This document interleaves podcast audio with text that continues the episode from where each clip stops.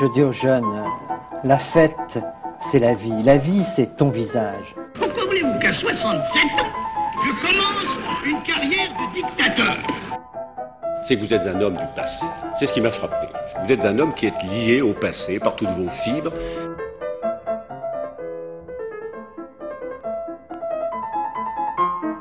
Bonne nuit les petits, faites de beaux rêves, tonton veille sur vous. C'est la réforme oui, la chienlit non. J'assume pleinement la responsabilité de cet échec et j'en tire les conclusions en me retirant de la vie politique après. Je vous demande de vous arrêter.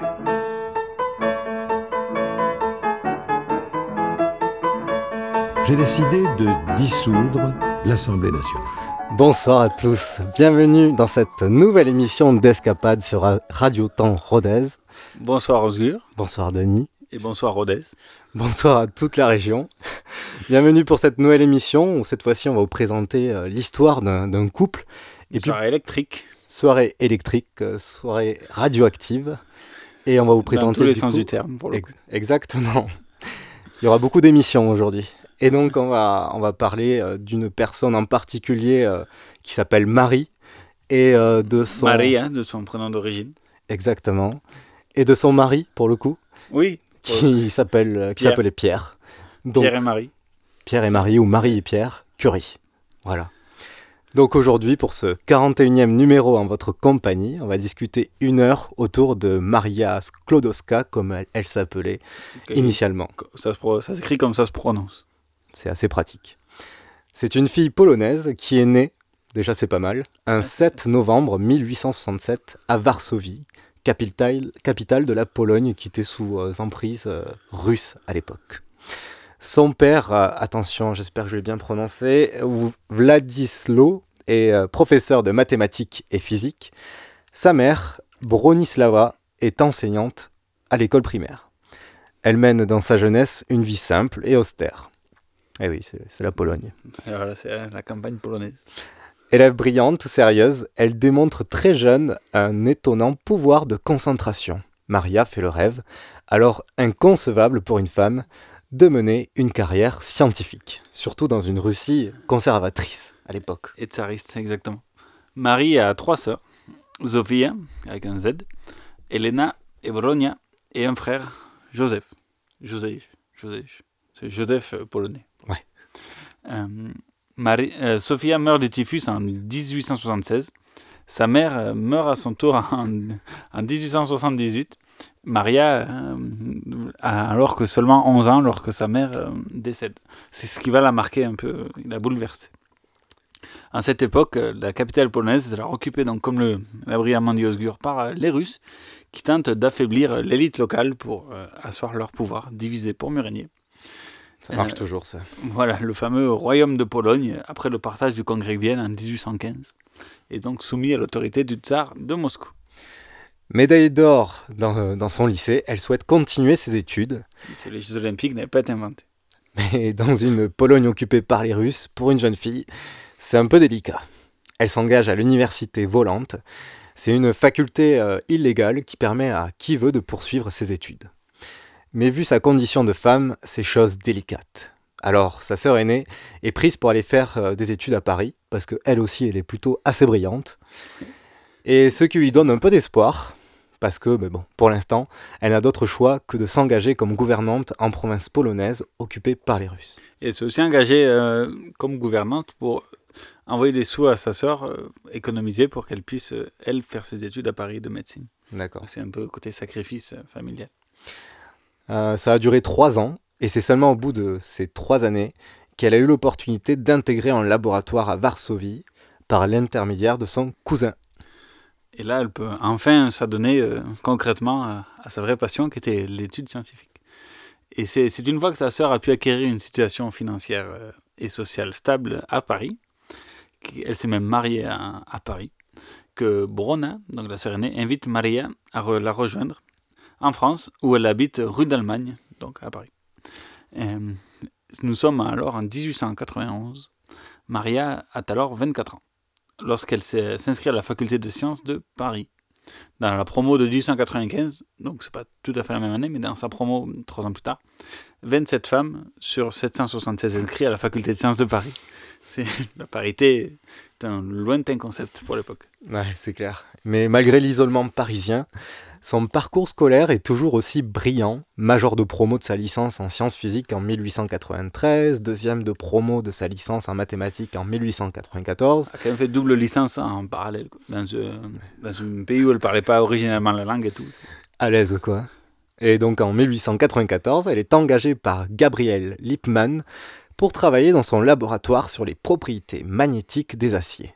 C'est cette année que la rencontre est là, euh, grâce à une soirée organisée par un professeur de sa, facul- de sa faculté, un certain Joseph Kowalski, qu'elle rencontre un certain Pierre Curie. mais qui était déjà professeur et reconnu émérite euh, à l'époque. Mais bon, on va, on va se plonger maintenant dans l'enfance de Pierre. Voilà, on va euh, s'avancer en parallèle. et donc, euh, Pierre Curie, lui, donc, a 8 ans de plus que Marie, puisqu'il est né en 1859 à Paris, dans une euh, famille modeste et protestante. Le petit Pierre partage alors sa vie avec son papa, Eugène, docteur lui aussi, sa mère, Sophie Claire de Pouilly, et son frère aîné de 3 ans, Jacques, Jacques Curie. Très jeune, Pierre marque une différence notable avec les autres enfants de son âge, comme son frère d'ailleurs. Il préfère passer les fins de journée à approfondir le moindre sujet de science qu'il aime tant, qu'aime tant son père, plutôt que de jouer à l'extérieur avec euh, d'autres enfants par exemple. Ses parents décident alors de le déscolariser, tant Pierre n'aime pas l'éducation traditionnelle enseignée à l'école. Déjà à l'époque. Eh ouais. Il faut dire que l'enseignement n'est pas obligatoire en France. Les lois Ferry de 81-1881 arriveront plus tard. Donc c'était totalement possible de ne, ne pas envoyer un enfant à l'école. Dorénavant, ses profs seront ses parents. Voilà, éducation à domicile. Mais après, c'est des parents brillants. Donc, il a alors 12 ans lorsque Pierre est témoin, puisqu'il était petit parisien, de la commune de Paris, suite à insurrection où nombre de Parisiens de sensibilité de gauche vont défier le pouvoir euh, royal dans un, dans un Paris contrôlé par les, les Allemands à la suite de la guerre perdue contre les Prussiens. La fameuse. Voilà. la Celle qu'on n'en parle pas trop en France parce que c'est quand même un peu honteux. Quoi. Et C'était un peu gênant. Mais bon, on vous renvoie euh, à nos podcasts où on a fait un- une émission, de, une partie dessus. euh, Sur l'année terrible. Voilà. Et donc, euh, le petit Pierre a alors 12 ans lorsque il est, il est pas victime, mais il est témoin des, des difficultés de la vie parisienne sous l'occupation allemande et sous la commune de Paris. Une des nombreuses barricades est installée non loin de sa maison, justement.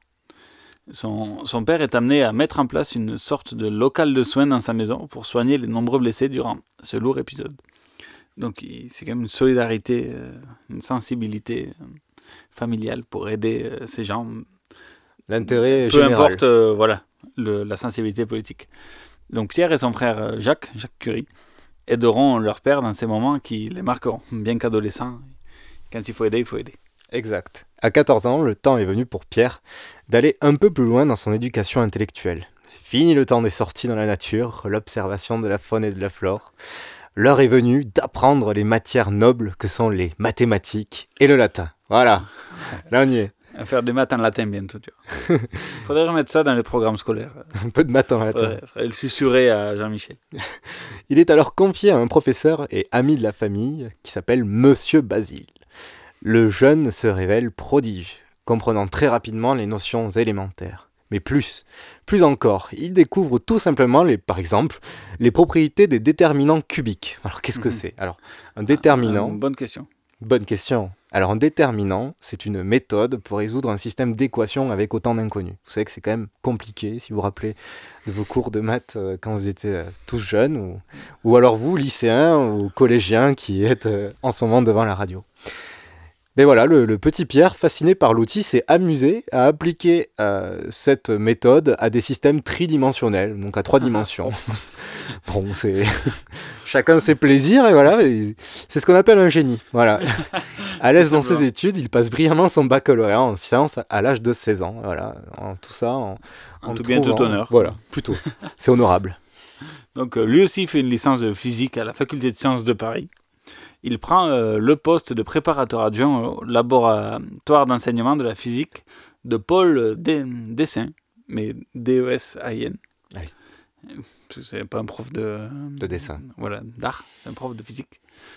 Puis, euh, il y a le petit Pierre, qui est maintenant plus petit, puisqu'il il arrive sur ses 18 ans.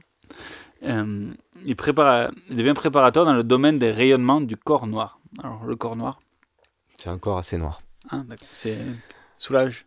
C'est une référence, certainement.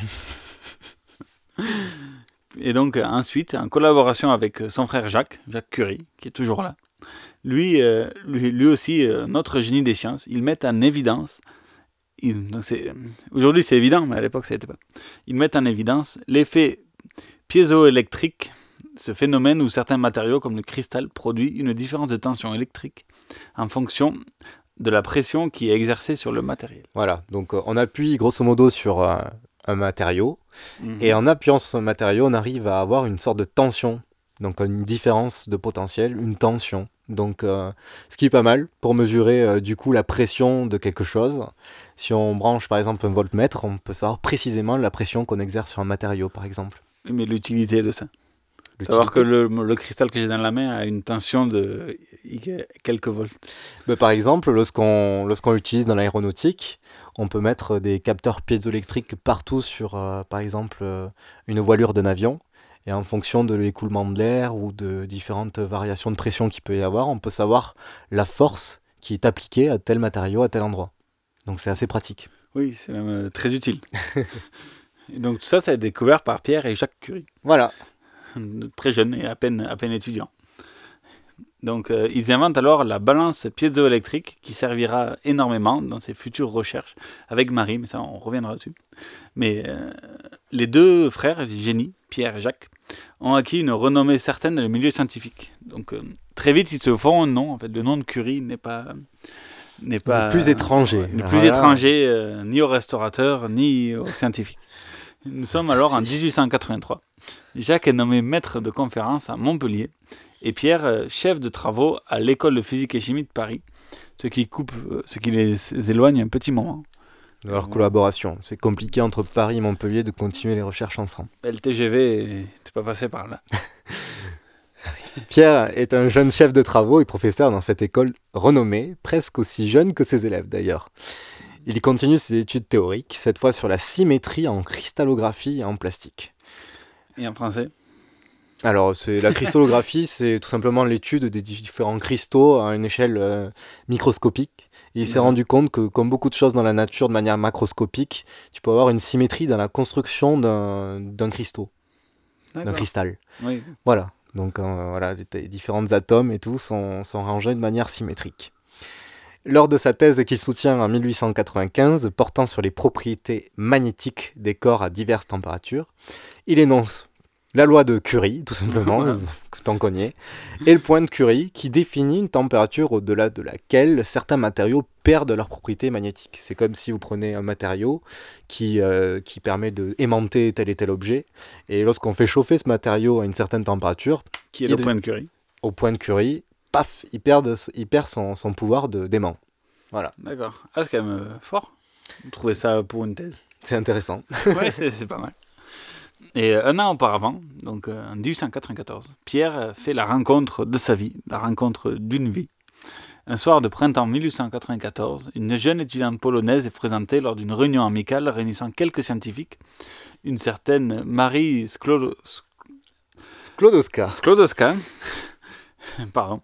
Elle s'est vue confier par le professeur Liebman une étude sur les propriétés des aciers, Mais, mais, mais sans laboratoire à disposition. c'est vrai que ça, est- c'est un peu con. hein. Vas-y, je te file une étude, mais démerde-toi sur la manière de la faire. hein. Et encore plus à l'époque.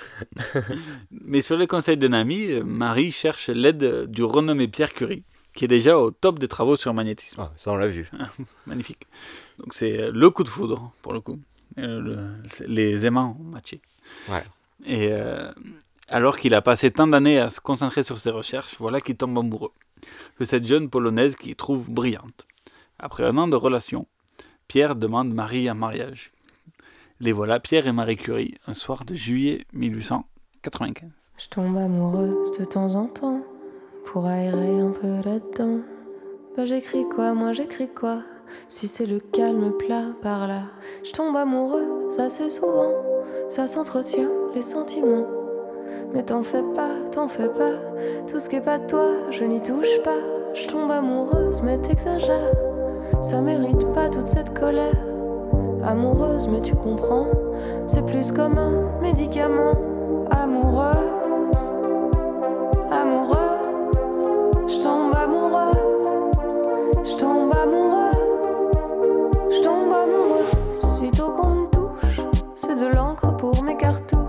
t'inquiète pas, t'inquiète pas.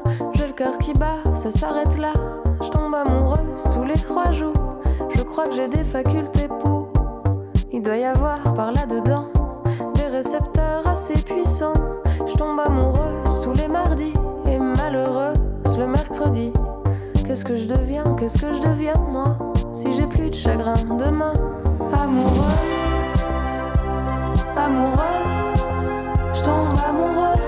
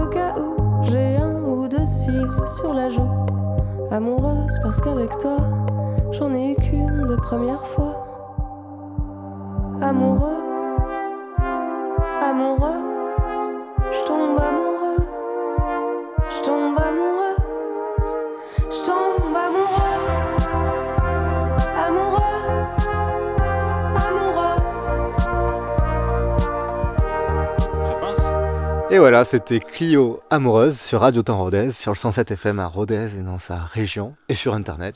Sur le Grand Rodez. Et voilà, donc c'était euh, Amoureuse, puisque ça illustre la relation entre euh, Marie et Pierre Curie. Parce que Marie tombe amoureuse de Pierre Curie et réciproquement. Et, voilà, et réciproquement. Puisqu'on s'est arrêté à lui se marier. Voilà. Il n'y aura pas encore beaucoup d'enfants, mais ben, on commence par s'il se marie. Pierre, d'ailleurs, qui avait consacré toute sa vie à la recherche, d'un coup là, il tombe euh, sous le charme Il a de, trouvé. de la brillante Marie.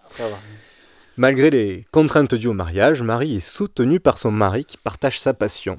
Elle décide donc de poursuivre ses études. Marie Curie est reçue première à l'agrégation de physique. Ouais, sympa. Dans un contexte où Henri Becquerel vient de découvrir le rayonnement naturel de l'uranium, qui est un grand personnage du- de la radioactivité Becquerel. D'ailleurs, il y a une unité Becquerel. en son nom, le Becquerel, tout simplement. Et c'est là un sujet parfait pour sa thèse, d'ailleurs, pour euh, la thèse de Marie. Ça tombe à pic. Oui, parce que quand, quand ils se sont rencontrés, elle était encore étudiante. Et lui, un professeur renommé. Donc, euh, passionnés par leur sujet, l'enseignant et l'étudiante passent jours et nuits sur leurs recherches dans un modeste hangar parisien, difficilement chauffé. Nous sommes en 1898. Marie Curie a entrepris un travail de thèse sur l'étude des rayonnements de l'uranium découvert deux ans auparavant par Henri Becquerel. Avec l'aide de son mari Pierre Curie, elle découvre que d'autres substances, jusqu'alors inconnues, sont capables d'émettre spontanément des rayonnements. Le polonium d'abord, appelé ainsi en souvenir du pays d'origine de Marie, et surtout le radium qui émet un million de fois plus de rayonnement que l'uranium. Il donne un nom à ce phénomène, radioactivité. Devant cette fiole luisante, tiède au toucher, et dont la source de chaleur paraît inépuisable, Pierre Curie s'interroge. Où le radium emprunte-t-il cette énergie? Peut-être de radiation indétectable dans le milieu qui nous entoure. Il pense sans doute à ses expériences de spiritisme qui le passionnent et qu'il cherche à expliquer en compagnie d'autres savants.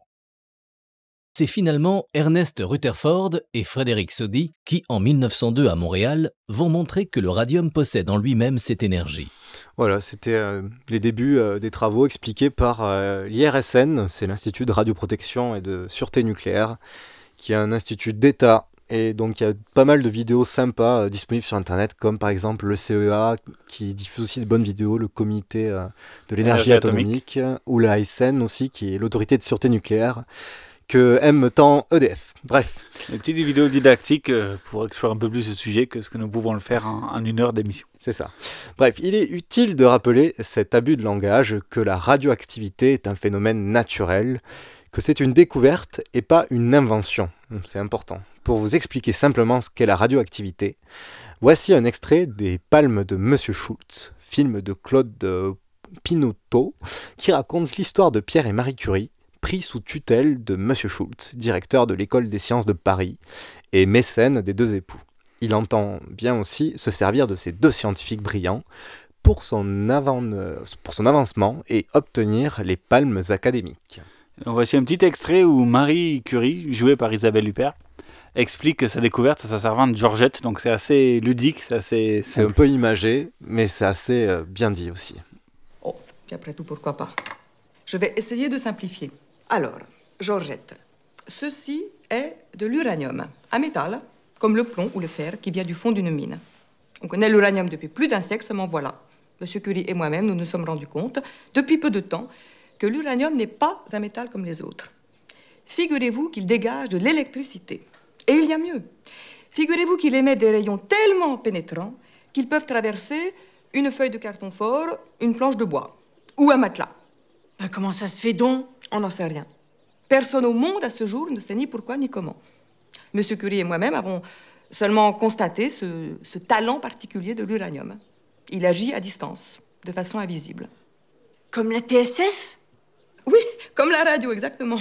D'ailleurs, nous appelons ce phénomène la radioactivité. Vous me suivez? Ah ben oui. Et c'est ça qui vous fait des soucis Oui, c'est la radioactivité de l'uranium, parce que quand quoi que ce soit, qui n'est pas un être vivant, est en activité, un volcan, un nuage, de, l'eau qui bout, une bûche qui brûle, voyez-vous, Georgette, ou c'est de la physique, ou c'est de la chimie. Ah bon? Une pomme de terre qui bout, c'est de... Ah oui, ça c'est un phénomène physique.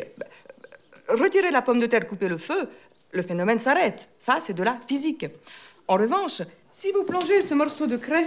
Merci dans du vinaigre. Bon, j'en en ai pas là. Mais ça bouillonne aussi. Et si vous retirez la craie, ça continue à bouillonner tant qu'il reste du vinaigre sur la craie. C'est une transformation. Ça, c'est de la chimie. Ah ben, fichtre. Alors, avec la radioactivité, la question était de savoir si c'était de la physique ou de la chimie. Eh bien, c'est de la physique. Qu'on le, qu'on le mouille avec n'importe quoi, qu'on le mélange, qu'on le chauffe, qu'on le refroidisse, l'uranium continue à yoyoter, comme dit M. Schutz, c'est-à-dire à rayonner invariablement, sans baisse ni interruption. Ça, c'est de la physique. Ah, mais je vous crois, moi. Et voilà, le yoyotement. le yoyotement, c'est de la physique. Voilà une belle explication de ce qu'est la physique, la chimie, et même de les effets de l'uranium, quoi. une belle piqûre de rappel. Voilà. Super. En 1898, le couple découvre un nouvel élément par spectroscopie.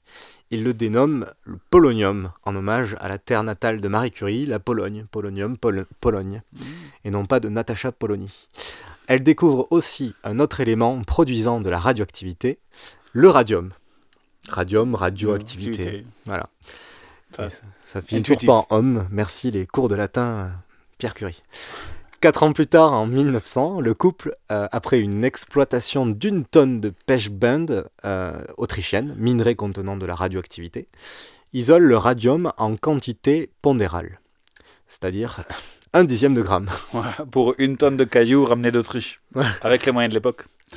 c'est voilà, c'est pas beaucoup, mais bon, ceci a pu permettre d'en mesurer le poids atomique et ainsi le placer dans le tableau périodique de ce cher Mendeleev le nouvel élément brille tout seul dans la nuit sans apport d'énergie. Il produit intrinsèquement de l'énergie qui se manifeste sous forme de lumière. Et, pas que, mais il, produit tellement qu'on le voit carrément à l'œil nu. C'est énorme.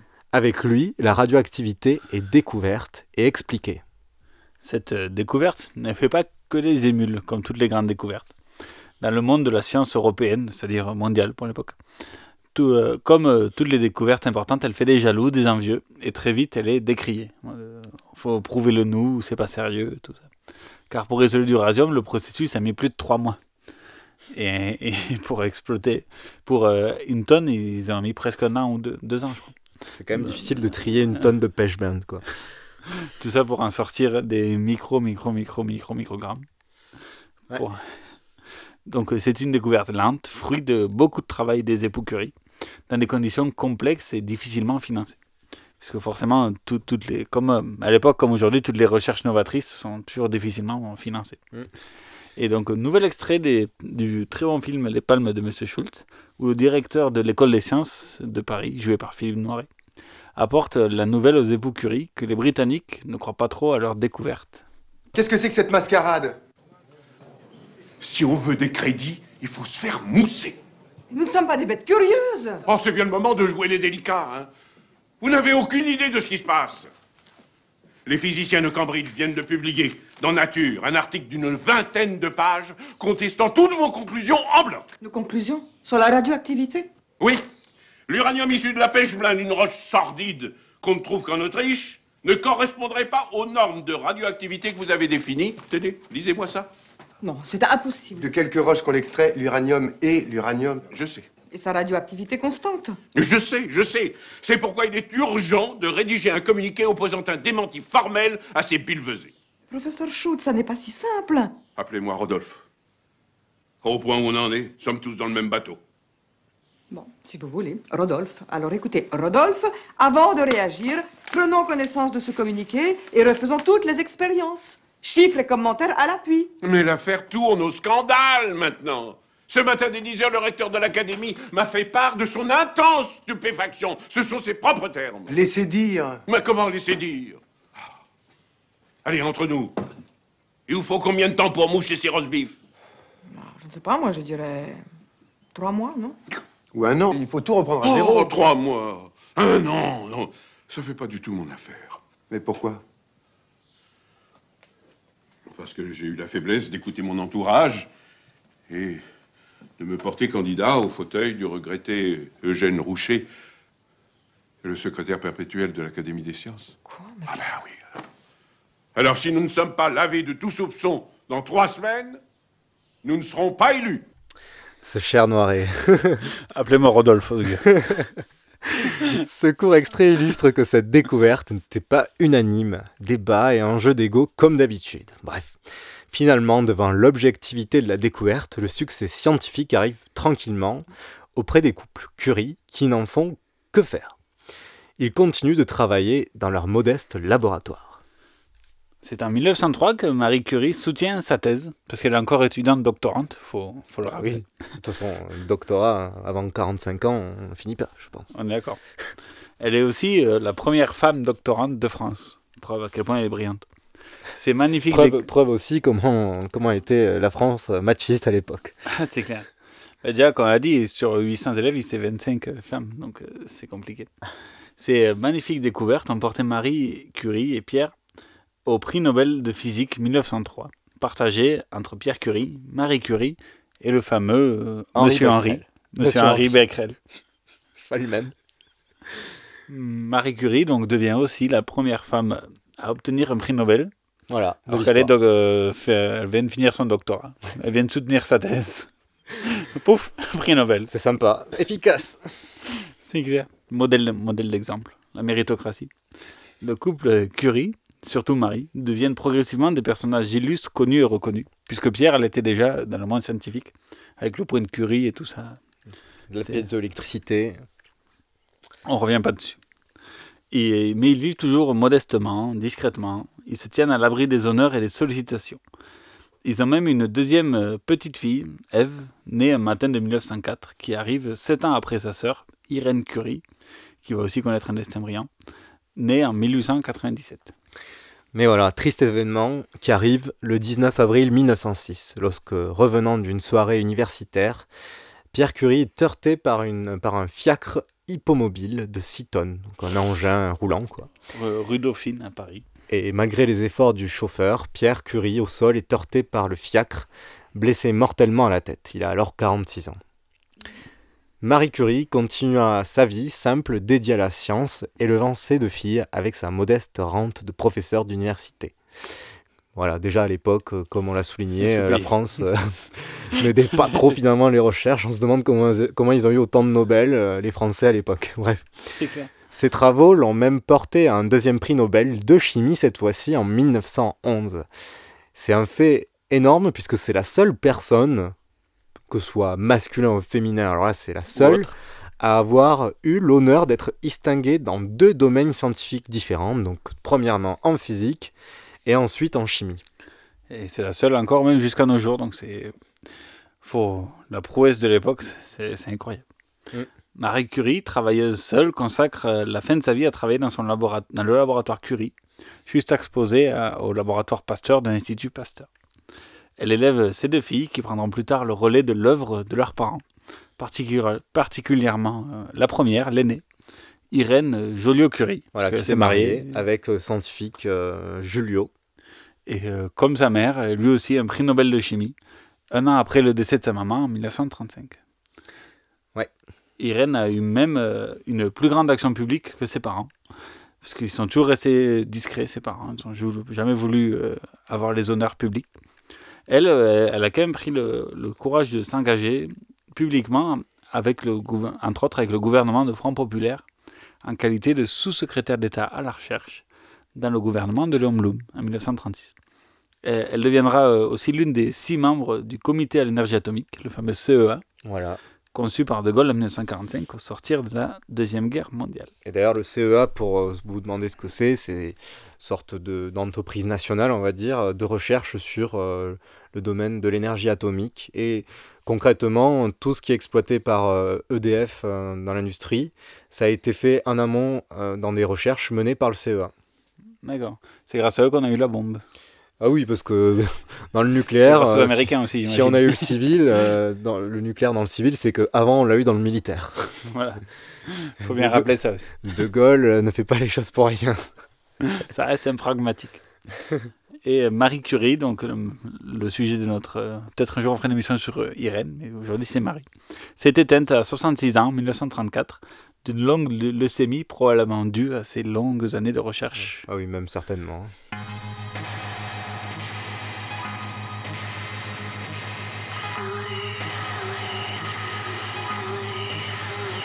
In the land of gods and monsters,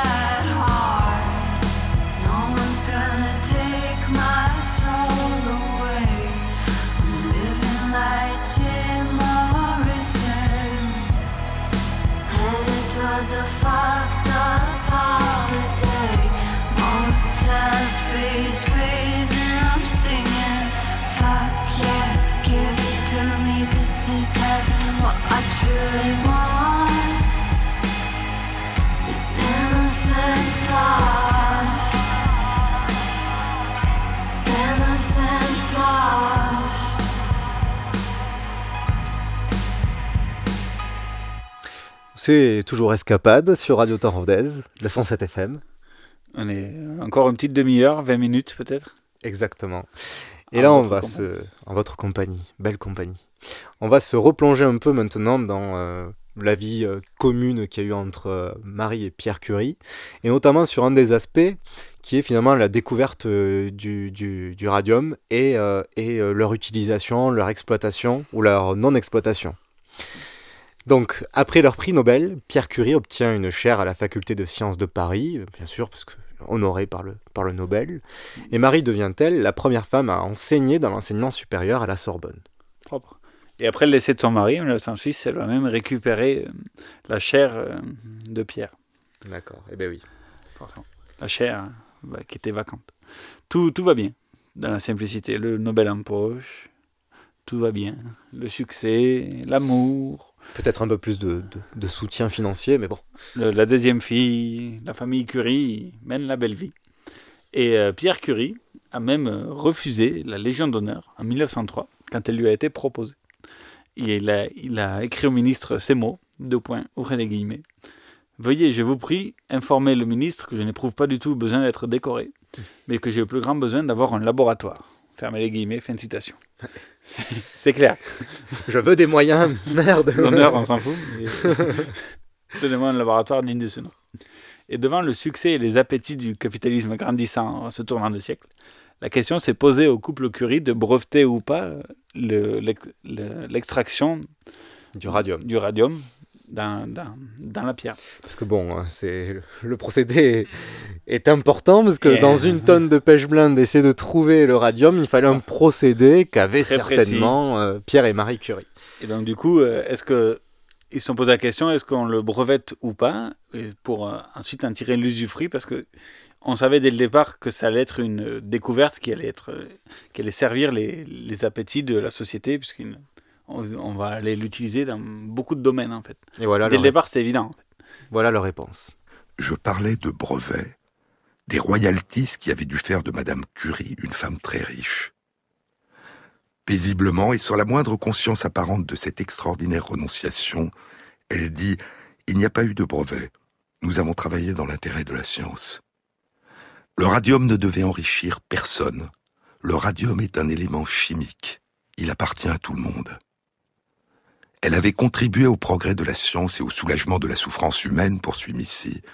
Et pourtant, dans la force de l'âge, elle était dépourvue des outils qui pourraient lui permettre de poursuivre ses contributions. À cette époque, le prix d'un gramme de radium était de 100 000 dollars. Et aujourd'hui, en 2016, ce prix correspondrait à plus d'un million de dollars. Voilà. Un petit billet. C'est ça. Pour un gramme. On voit du coup euh, l'intérêt général que, que portent euh, Marie et Pierre Curie. Toujours voilà, dans cette euh, optique de se dire la science est au service de tous et on va pas breveter quelque chose euh, de personnel sur quelque chose qui est en fait euh, naturel et euh, universel. On a l'impression que c'est un petit extrait d'une émission de nos confrères de France Inter, ce qui s'appelle Sur les épaules de Darwin. Voilà, racontant les mémoires de, de, de Missy, une journaliste états-unienne qui a pu rencontrer Marie Curie en 1921. À la fin de sa vie, Marie Curie revient dans la biographie qu'elle a faite de Pierre Curie. Elle n'a jamais écrit de texte sur sa vie ou quoi. Elle a juste écrit une biographie de Pierre après son décès. Donc elle a écrit la préface où elle se confesse un peu. Et donc, euh, elle, revient sur, sur l'erreur ou pas de ne pas avoir fait breveter le procédé d'extraction du radium pour en jouir de ses richesses et aussi les utiliser à meilleur escient que, que les grandes entreprises états-uniennes et européennes. Car en 1911, il n'y avait toujours pas d'hôpital soignant au radium en France, alors que les États-Unis étaient déjà pourvus. Dans de courtes notes autobiographiques rédigées à son retour d'Amérique, Madame Curie s'est posé ces questions et elle y a répondu. Ainsi, écrit Marie, c'est à une fortune que nous avons renoncé en renonçant à l'exploitation de notre découverte, une fortune qui aurait pu, après nous, aller à nos enfants. Mais ce qui doit encore plus être pris en considération, c'est l'objection d'un grand nombre de nos amis qui ont affirmé, non sans raison valable, que si Pierre Curie et moi nous avions garanti nos droits, nous aurions pu acquérir les moyens financiers nécessaires à la création d'un institut du radium satisfaisant, sans nous heurter aux obstacles qui ont été un tel handicap pour nous deux et qui sont encore un handicap pour moi. Pourtant, je demeure convaincu que nous avons eu raison. L'humanité a certainement besoin d'hommes pratiques qui accomplissent le meilleur de leur travail pour en tirer un profit personnel sans oublier l'intérêt général. Mais elle a aussi besoin de rêveurs, pour qui la poursuite désintéressée d'un but est un tel impératif qu'il leur devient impossible de consacrer beaucoup d'intérêt à leurs propres bénéfices matériels. Sans doute, on pourrait dire que ces idéalistes ne méritent pas la richesse, puisqu'ils n'en ont pas eu le désir. Il me semble cependant qu'une société bien organisée devrait assurer à ses travailleurs les moyens d'accomplir un travail efficace, dans une vie débarrassée des soucis matériels, afin que cette vie puisse être librement consacrée au service de la recherche scientifique. Notre société, ajoutera Marie Curie, notre société où règne un âpre désir de luxe et de richesse, ne comprend pas la valeur de la science. C'est un nouvel extrait de Sur les épaules de Darwin. On voit toute la philosophie aussi qui, qui habitait Marie Curie sur euh, la vie, sur ses réflexions, sur l'intérêt de la science pour tous et non pas pour quelques-uns, qui le vendent à tous. Ce qui est intéressant avec des personnes de, cette taille, de cette grandeur, c'est sou- c'est souvent euh, euh, le, fait de, penser global, de ne pas voir qu'une découverte n'est fragmentée par rapport à son environnement, que euh, tout l'acte qu'elle fait euh, pour la recherche, c'est pour l'intérêt général, l'intérêt commun, et qu'il ne faut pas forcément euh, d'un coup avoir cette notion de propriété, de privé, que tout ce qu'elle le fait pour la science et pour la santé, on va le voir par la suite, c'est pour tout le monde. Exactement. Alors que, comme il explique bien dans le premier extrait, ça, très vite, le radium a pris un cours euh, d'argent pas possible. Ça aurait pu être une source de profit euh, Ah oui. qui ensuite aurait pu réutiliser en créant des hôpitaux, créant des instituts de Oui. recherche et tout ça. Elle a toujours été tiraillée par ça, mais elle se dit con- euh, enfin, intimement convaincue que euh, la sagesse et euh, l'honnêteté intellectuelle primera sur euh, le- la, la facilité financière. Peut-être aussi qu'elle avait une, son, mode- son salaire de professeur d'université lui suffisait, euh, tellement c'était bien payé à l'époque comme aujourd'hui. Ou pas. Ou pas. Finalement, modestes comme ils l'ont toujours été et passionnés de science, ils ont préféré se concentrer sur le développement de la science, laissant de côté les ambitions de profit personnel. C'est pour cela que l'industrie de l'exploitation du radium va vite se développer au tournant du siècle dernier. C'est là on va vous expliquer euh, les utilisations plus ou moins loufoques ou drôles de- du radium. Ou triste a posteriori. Parce que, outre un prix Nobel partagé avec euh, Henri Becquerel, en regardant maintenant de plus près les nombreux impacts et découvertes que, qui, suite, qui ont fait suite à la, à la découverte de Pierre et Marie Curie. Comme euh, tout nouvel élément découvert, le radium a subi également un phénomène de mode, qu'on va appeler. hein. On pense notamment aussi à l'amiante, qui a été utilisé mais n'importe où, jusqu'au même au biberon des, des- des enfants. C'est vrai? Oui, euh, voilà, c'est sympa. On connaît pas, on va l'utiliser. Le radium est un minerai tellement radioactif qu'il émet de la lumière visible à l'œil nu, comme on l'a vu tout à l'heure lorsqu'on a du radium pur, bah, de base, il émet de la chaleur et de la lumière. Alors on va faire un petit parallèle pour que vous compreniez mieux pourquoi. C'est un peu comme si Radio Temps Rodez émettait tellement fort que sur votre petit poste radio, peu importe la fréquence, vous capterez que Radio Temps Rodez. Ben là c'est pareil, le radium, ça, ça émet de l'énergie dans sa fréquence fondamentale, mais c'est tellement puissant que ça émet de, ça bave sur euh, carrément la fréquence qu'on voit à l'œil nu, donc de la lumière visible. Voilà, donc c'est très très fort. Impressionnant. Et euh, ainsi, début du XXe siècle, le radium est utilisé pour réaliser des peintures radioluminescentes. Eh ben oui, Bah oui. parce que du coup, ce qui est pas mal avec des peintures au radium, c'est que ça émet de la lumière toute seule, quoi. Impeccable. L'industrie qui en utilisera le plus et en premier, bah, tout naturellement, c'est celle de l'horlogerie, pour confectionner des réveils et pendules fluorescents.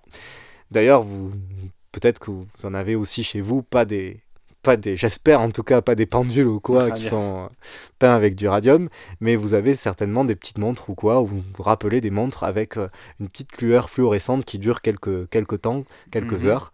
Et ben, ce qui était bien avec le radium, c'est que c'était non-stop. Bref, les propriétés radiofluorescentes du radium ont également été utilisées pour balisage nocturne, pour des chemins de route ou encore pour des pistes d'aérogare. Pas besoin de lampes, pas besoin d'électricité, c'était assez pratique. Oui, au top. Mais le radium va également être utilisé par des industries pharmaceutiques, toujours là quand il faut, en vantant les mérites du rayonnement du radium permettant aux personnes guérison. C'est plus efficace que le miracle de Lourdes. Euh, Ainsi, des produits comme euh, le radiovénol vont combattre les varices et les ulcères variqueux. Ou encore mieux. Encore mieux, mieux, Ah, mieux, mieux. ah, Asseyez-vous. Le- Pas trop, pas trop fort. hein. pas trop rapidement. Le Suporadol, qui lui va lutter contre les chères hémorroïdes. Voilà. Il y en a pour tout. Hein. Toutes les sauces. Comme euh, côté cosmétique, parce que là aussi ils sont là quand il faut, nous ne compterons pas les nombreux produits de beauté radioactifs. De ça.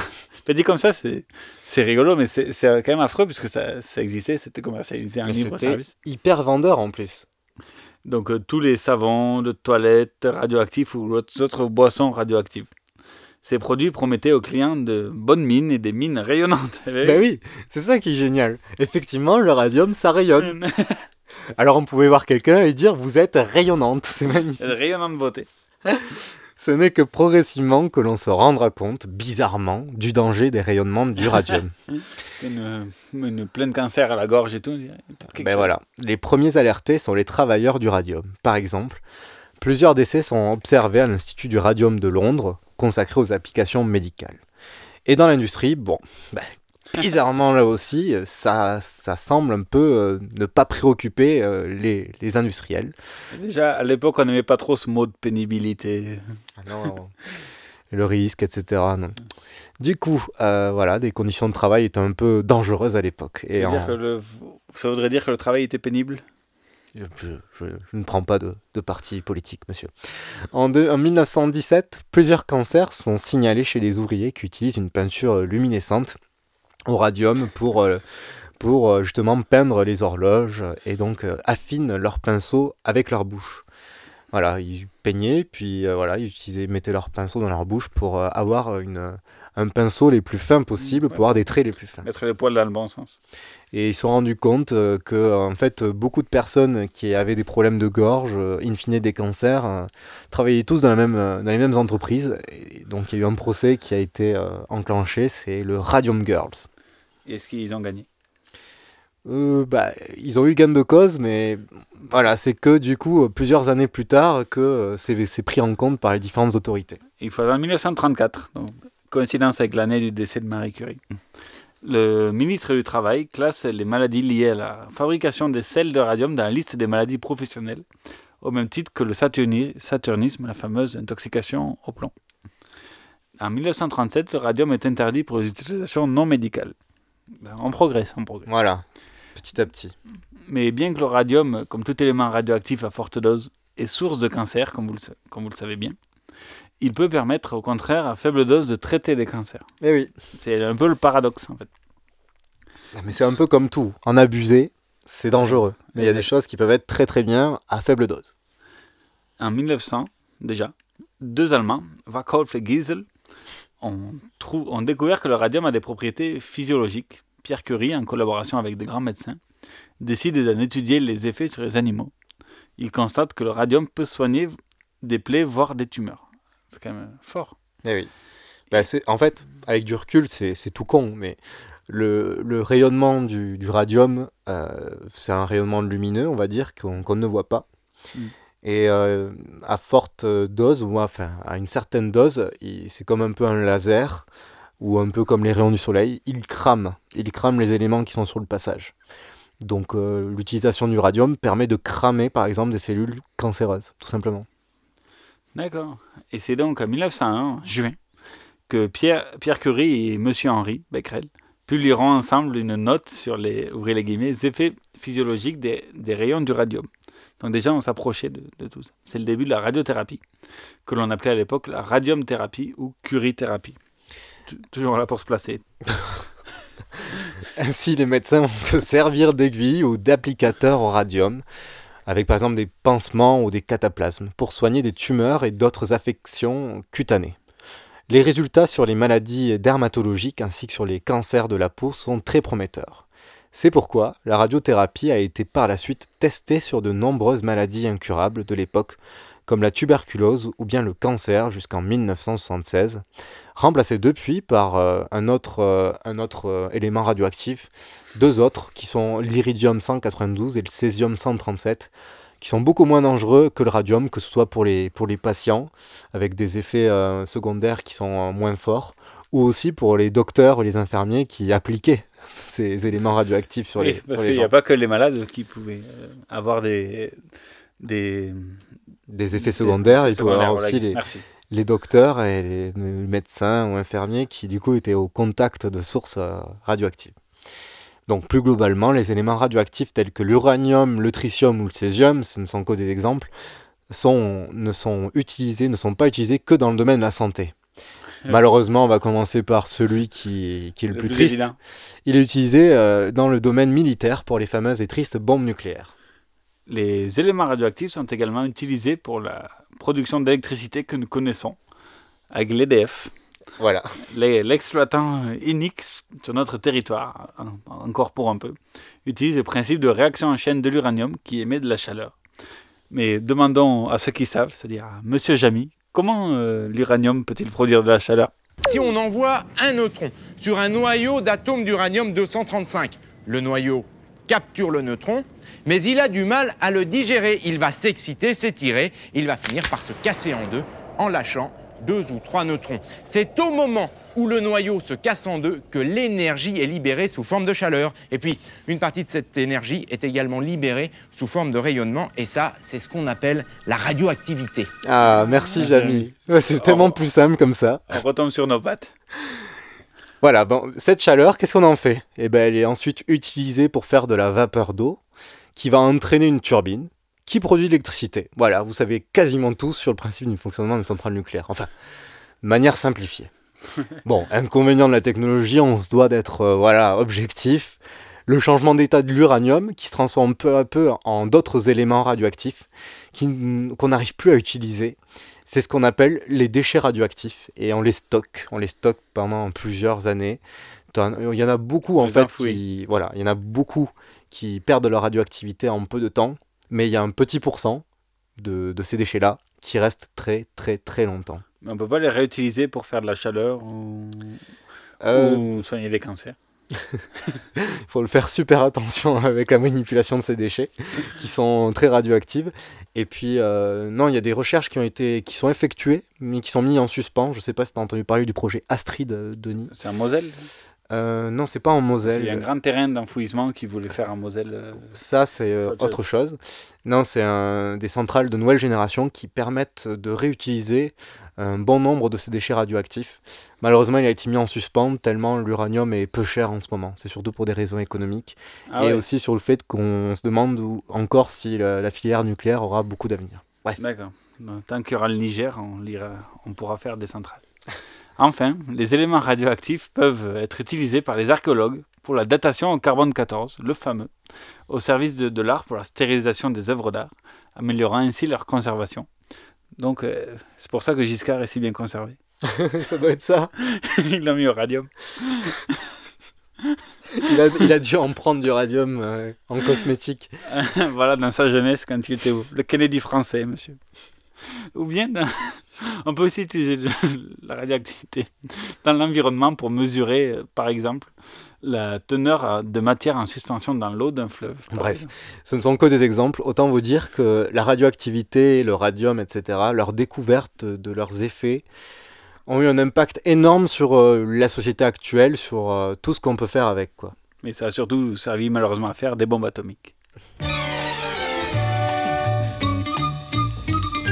Mon oncle, un fameux bricoleur, faisait en amateur des bombes atomiques.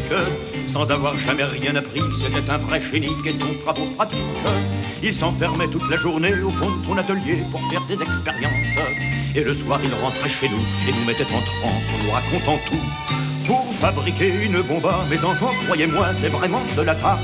La question du détonateur se résout en un quart d'heure, c'est de celle qu'on écarte. En ce qui concerne la bombache, c'est pas beaucoup plus vache, mais une chose me tourmente, c'est que celle de ma fabrication n'a qu'un rayon d'action de 3 mètres 50. Il y a quelque chose qui cloche là-dedans, j'y retourne immédiatement. Il a bossé pendant des jours, tâchant avec amour d'améliorer le modèle. Quand il déjeunait avec nous, il avalait d'un coup sa soupe au vermicelle. On voyait à son air féroce qu'il tombait sur un os, mais on n'osait rien dire. Et puis un soir pendant le repas, la tonton qui soupire et qui nous fait comme ça. À mesure que je deviens vieux, je m'en aperçois mieux, j'ai le cerveau qui flanche. Soyons sérieux, disons le mot, c'est même plus un cerveau, c'est comme de la sauce blanche. Voilà des mois et des années que j'essaye d'augmenter la portée de ma bombe. Et je ne me suis pas rendu compte que la seule chose qui compte, c'est l'endroit où ce qu'elle tombe. Il y a quelque chose qui cloche là-dedans. J'y retourne immédiatement. Sachant proche le résultat, tous les grands chefs d'État lui ont rendu visite. Il les reçut et s'excusa de ce que sa cagnade était aussi produite. Mais sitôt qu'ils sont tous entrés, il les enfermés en disant Soyez sages. Et quand la bombe a explosé de tous ces personnages, il n'en est rien resté. Tonton, devant ce résultat, ne se dégonfla pas et joua les andouilles. Au tribunal, on l'a traîné et devant les jurés, le voilà qui bafouille. Messieurs, c'est un hasard affreux, mais je jure devant Dieu, quand mon âme est conscience, en détruisant tous ces tordus, je suis bien convaincu d'avoir servi la France. On était dans l'embarras, alors on le condamna, et puis on l'amnistia. Et le pays reconnaissant l'élut immédiatement, chef du gouvernement.